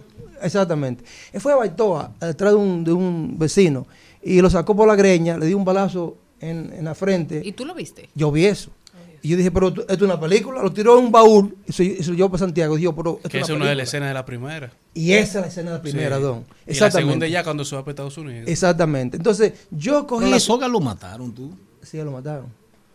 Pero usted tiene que ver la parte 3 a ver si. si, Sí. si- si- A no ver cómo termina. No a la ver cómo termina. Parte de la ficción. No, no, pero en la realidad lo mataron. En la realidad lo mataron. Sí, sí, a la soga lo mataron. Sí, sí. eh, eh, en venganza. Así fue. No, y Pero, venganza. eh, en mi película, eh, yo le doy una razón porque hace lo que hace. Le doy eh, eh, Una eh, historia. una historia para que la gente diga, ok, yo entiendo este, este personaje. Un paisaje de O sea, fondo. tú más o menos en la narrativa de el lobo y la caperucita. O sea, el lobo tiene una versión y caperucita tiene otra. Exactamente, exactamente. Manny, sabemos que tú vives en Estados Unidos normalmente, pero ¿qué tú comes allá? La gente, claro. Oye, ¿por qué? Sí, claro, porque es un hombre que sigue aquí y siempre te has mantenido súper bien. ¿Cuál es tu Fit. Ah, Fit, hermosa. ahí, ahí. ahí. Claro, Cuadritos, gracias. Sí, cuadritos. claro. Y- y- y sí, sí, sí, Ay, circulitos ay, y todo. Pero, Circulitos. ¿cómo te mantienes tú? Mira, dame saboría, gracias. Le voy a decir, le voy a decir ahora mismo. Era cosa que. Dime, Sí. ¿cuál es la, la rutina que tú tienes de ejercicio, de comida? Porque tú sigues viviendo allá, pero tú sigues No, aquí. gracias. Yo hablo con la hija, señores. Yo, yo como mi arroz, mi habichuela, mi arenque con yuca. Ay, qué bien. Para que lo sepa. Yo Y también. también como mi sushi, porque eso Ujú, es. claro. Sushi. ¿Te gusta, el locro de, de- te, te gusta el locro de sardina? Sí, me gusta. Otro del team. Este. Entonces, no, yo, yo hago mi ejercicio por la mañana porque yo creo mucho en lo que es el cuerpo mío. El cuerpo mío es mi instrumento para... para ¿De- de trabajo? De trabajo. Entonces, siempre lo- lo- me enfoco en eso. Y si hay que aumentar o bajar, sé cómo, cómo manejar mi cuerpo para eso. Manny, ¿cómo tú te separas de un personaje? Porque tú dijiste en Colado, tú hacías un personaje parecido a ti, más o menos, pero tú eres una- un ser humano de- que siempre está de buen humor, tranquilo. ¿Cómo fue el proceso de Sound of Freedom cuando tú tenías que hacer el personaje de Fuego, que era un personaje tan fuerte, tan Sí. cruel? No, sí, eso fue un papel eh, duro para hacer. Incluso cuando me ofrecieron un papel, yo cogí miedo porque no quería hacerlo, porque yo sé cómo yo trabajo. Y lo, que- lo que pasa conmigo, yo soy bien método, ¿no? Que le Sí, llaman. Que, que yo vivo el personaje. Y, y para salir de ahí fue un poquito intenso para mí. Incluso yo comencé a, a ver un therapist, ¿no?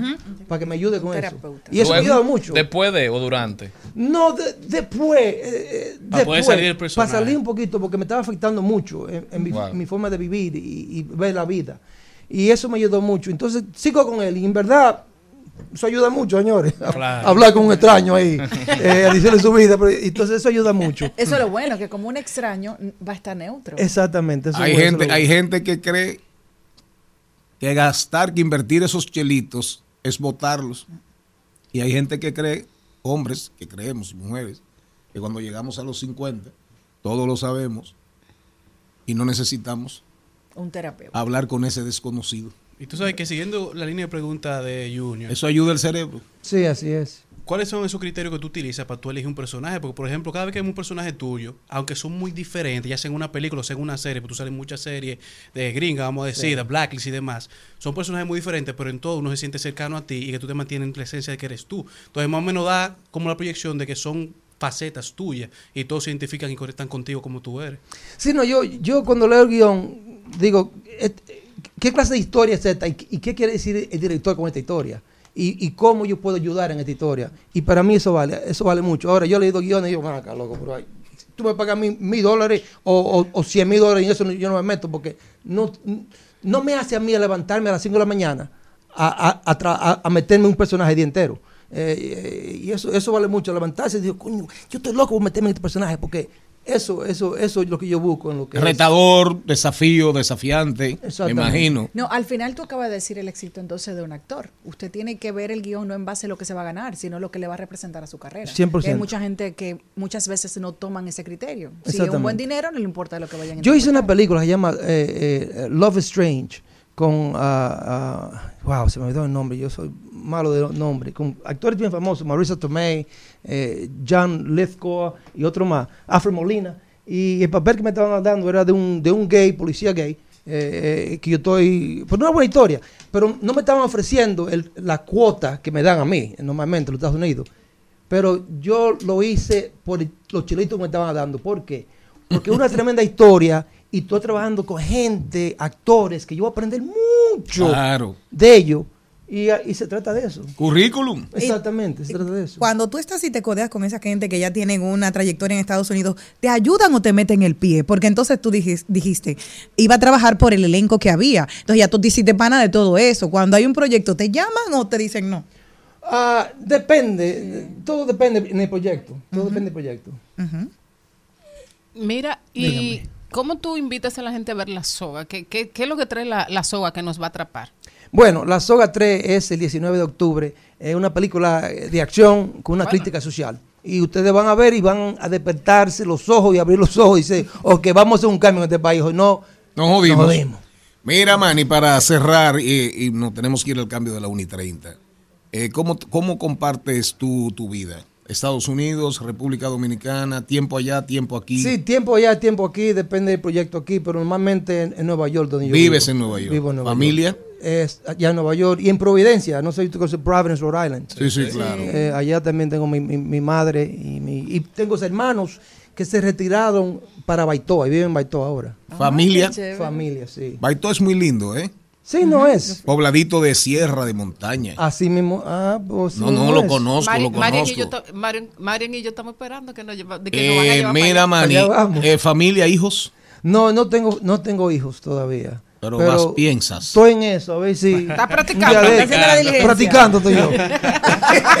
Maribel despide a esta ya leyenda. Bueno, eso da pena despedirte, Marian. Así es, sin dudas, sin dudas. Gracias. Gracias a eh, ustedes. Gracias por venir y gracias por, por tu honestidad. Amén, amén. y por tu talento y por esa vinculación tan importante que tienes con, con tu tierra chica y con el alma grande de la República Dominicana. Un aplauso a Mari Pérez. Diablo, sonea, sonea ahí como despierta América.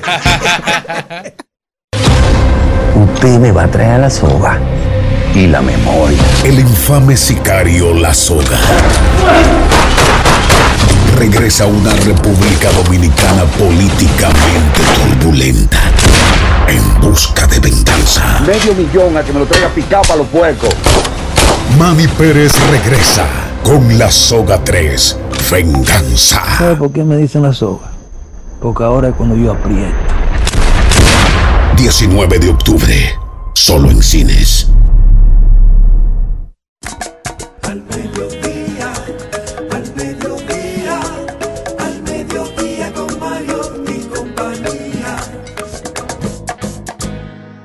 En Al Mediodía, con Mariotti, con Mariotti y compañía, hablemos de tecnología. Señor Mariotti. Estamos de vuelta, mi gente, y oigan esto, si ustedes estaban pensando que claro, Altiz, Tricón, Viva, se iban a mantener con la hegemonía de la banda ancha, con el control del internet y del acceso, Amazon les tiene noticias porque acaba de lanzar los primeros satélites del proyecto Kuiper con el objetivo de crear una mega constelación y competir con la empresa de Elon Musk, SpaceX. Se unen oficialmente a esta carrera por construir estas constelaciones de satélites que pueden cubrir todo el planeta con conectividad a Internet. Esta iniciativa lo que hace entonces es que sitúa a la empresa, a Amazon, en competencia frontal con SpaceX y con Elon Musk. Dicen que llevaron a cabo unas pruebas exhaustivas en el laboratorio y si esto tiene éxito, Amazon estaría lanzando más de 3.200 satélites que van a funcionar al mismo tiempo para transmitir conexión a Internet a la Tierra. Definitivamente se... La guerra, la guerra de las Big Tech. Y crece y se dinamiza la guerra por el control del espacio. Miren, para que estemos claros, yo decía en estos días, hablaba de eso, de la guerra. Es una guerra. Y a propósito de cuando hablábamos, recuerdan que hablamos de, de- de Douglas Rushkoff, con el tema de la viralidad y la revelación y el tema de, de lo que tiene que ver con los grandes magnates, mil, mil, mil millonarios. Esa guerra viene y todos los días va a ser más cruda. Y para que ustedes sepan, en estos días, una asesora, una asesora financiera que maneja pool, préstamos grandes, de sumas multi, multi, multimillonarias en dólares, en monedas fuertes, hablaba sobre el tema de Elon Musk respecto a Twitter. Elon Musk se endeudó con un pool de siete bancos por 14 mil millones, algo así, para completar los 40 mil y pico, 43 fue que dio más o menos, para la adquisición de Twitter hoy X. Y parece ser, estaban, estaban hablando de renegociar la deuda, de rearmarla para darle facilidades de pago por todo el dinero que Elon Musk ha perdido.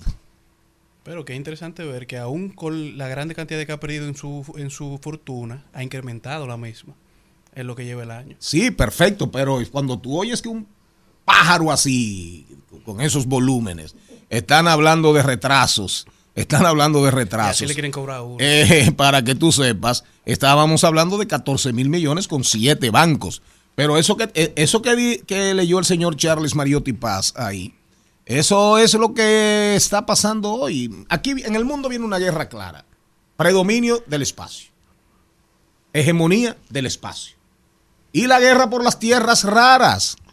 Litio, el oro azul, el cobalto, el oro azul, el cobalto. No quiera usted como país que le aparezca cobalto o coltan, porque lo invaden. Al paso que esto va, lo invaden. Que hay en República Dominicana oro azul, cobalto, mire, Fuera. nos arman 10 mil conspiraciones. Salúdeme a Marien, a Marien Aristi, ahí a, eh, salúdeme a, a. Marien. Sí, ¿Eh? a Marien. A Marien Aristi. Sí, yo la saludé y, y saludar también a, a también nuestra querida amiga, la periodista Jocelyn Brito, que escribió también. Este es el programa de, de la gente que le gustan las cosas buenas. Señor Mariotti, y con su permiso, una noticia de último minuto que acaba de salir y es que un tribunal de Kenia prohíbe el despliegue de policías en Haití. Ahí hay un lío grandísimo, muchachos. Pero el y- canciller lo cancelaron el, a los dos el días. canciller le rompieron, al canciller le rompieron, óyeme, eh, la columna vertebral. Lo cancelaron. Ay, mi madre. Señores, en breve la historia de la movilidad en la República Dominicana. Monorriel, elevados, transporte público, tren. eh, ¿Cómo se llama la otra vaina que camina por las calles como en San. Francisco? Gracias a todos los que nos sintonizan. Venimos con Hernán Paredes. Al mediodía, al mediodía, al mediodía con Mario y compañía. En Al Mediodía, con Mariotti y compañía, estamos doblando calles y enderezando esquinas. Y ahora, doblando calles y enderezando esquinas.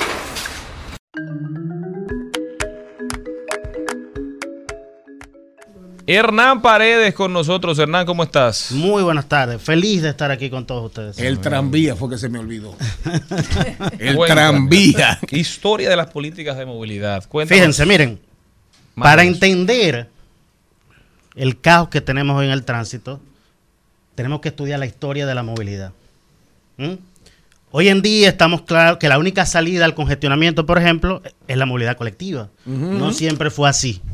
Sin embargo, hay gente brillante que desde un principio tenía estas nociones sobre la movilidad.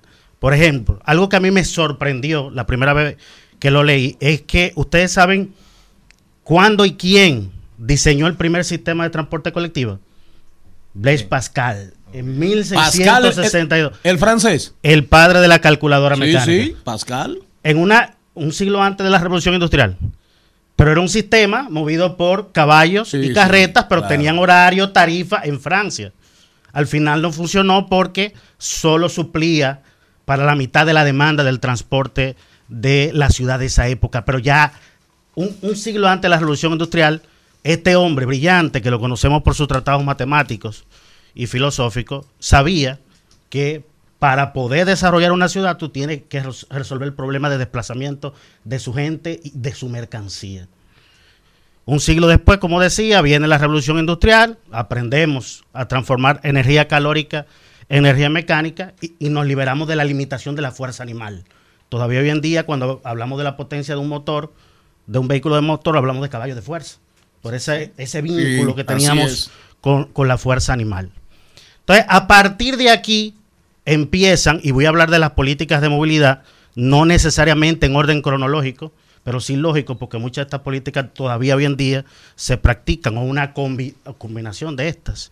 Pero a partir de la revolución industrial, que empezamos a desarrollar las locomotoras, eh, los barcos de vapor, luego aparece el motor de combustión eh, Interna. interna y la masificación del uso del automóvil, a partir de ahí, entonces caemos en una trampa. Y es que priorizamos las políticas de infraestructura, con, construir y ampliar calles y avenidas. Y puentes. Esto a pesar de que la primera, la primera locomotora se puso en funcionamiento para el servicio público a inicios del siglo XIX. A pesar de esto, incluso aquí en República Dominicana, Ulises Ceró, a finales del siglo XIX, pone en, funcio- en funcionamiento las primeras locomotoras. Sí, el ferrocarril. Y teníamos, teníamos a finales del siglo XIX, inicio del siglo XX, alrededor de 250 kilómetros de, de vía férrea. así es. Eh, así era es. poco comparado con otros países, pero era un inicio. Irónicamente, otro dictador, un dictador eh, empieza los ferrocarriles menos de un siglo después que se pusiera en Gran Bretaña en funcionamiento la primera locomotora y otro dictador entonces la desmantela. ¿Mm? Los historiadores coinciden en que Trujillo quería man- mantener una concentración del poder aquí. Entonces, a partir de mediados del siglo XX, sobre todo después de la Segunda Guerra Mundial, la política que se favoreció en República Dominicana fue la de creación de carreteras y calles y la importación de vehículos. Hasta el sol de hoy todavía se De vehículos individuales. de vehículos individuales. O sea, darle una solución individual a un problema colectivo, a pesar de que Blaise Pascal lo vio en el siglo XVII. Que es el que vivimos hoy, todo el mundo en busca de tener su vehículo para resolver su problema Exactamente. individual. Y es bueno que hablemos de esto porque todavía tú escuchas funcionarios cuando le preguntan sobre funcionarios que tienen que ver con el tema, como el ministro de Obras Públicas, preguntarle qué vamos a hacer con el tránsito en Santo Domingo y él te contesta ampliación de infraestructura, ampliación de infraestructura, siendo el presidente del Instituto Nacional de Tránsito y Transporte Terrestre Intran. Por eso tenemos que hablar de esto. Otra política de movilidad que se utilizó eh, cuando nos vimos ya en esta trampa de preferir la política de infraestructura y vimos que eh, eh, mientras más calles y avenidas ampliábamos y construían, más la gente prefería el uso de vehículos privados. Por lo tanto, esas ampliaciones o construcciones nuevas en poco tiempo se saturaban. Empezamos entonces con políticas de oferta, por ejemplo. Y ahí aparecen los buses de tránsito rápido que fue tan famoso eh, países como Brasil y Colombia. Y aquí, de hecho, tuvimos, recuerden, al inicio de, de la Oficina Metropolitana de Transporte de Autobuses, teníamos carriles exclusivos, no sé si lo recuerdan. Sí, sí, claro y que al sí. final se abandonó. Claro que sí. Posteriormente vinieron las políticas de control de demanda. En México, por ejemplo, había un día para que los vehículos eh, de un Impar, nu- par, Exacto. impar, par, pala, impar. como me decía mi amigo Charlín un día aquí. Y eso no funcionó porque la gente empezó a comprarse otro vehículo. Y, y el otro vehículo era más viejo que el, que el principal y contaminaba más. Están también las políticas, y ya nos acercamos a los tiempos modernos, están las políticas también de ordenamiento territorial. No es posible que todo esté concentrado en dos, tres áreas de la ciudad. Por ejemplo, antes de la pandemia, un par de años antes de la pandemia, eh, el, el gobierno inició un programa interesantísimo de los .gov, que era descentralizar los servicios públicos y todo. Y se le ha dado continuidad Mm. después del cambio de gobierno. Que es que la gente, por ejemplo, no te, la, la gente de la zona oriental no tenga que cruzar el Distrito Así Nacional es, a adquirir ciertos servicios y productos. Posteriormente vienen las políticas de movilidad sostenible, que es que, como su mismo nombre lo dice, era insostenible seguir como vivíamos y teníamos que empezar en manera más inteligente para desplazarnos, que pudiera no solo a- a representar un ahorro de tiempo y dinero, sino también menos contaminación al medio ambiente a propósito del cambio climático y estos calores que están haciendo, señores. Yo llegué sudado aquí, yo no sé si el clima sabe que ya estamos en octubre. Y por último, y lo más moderno que hay en materia de políticas públicas que ha integrado todo esto que yo he dicho, o lo mejor de todo lo que yo he dicho, son las políticas de movilidad inteligente, que es utilizar la misma filosofía de la movilidad sostenible, utilizando, el, el- utilizando la tecnología.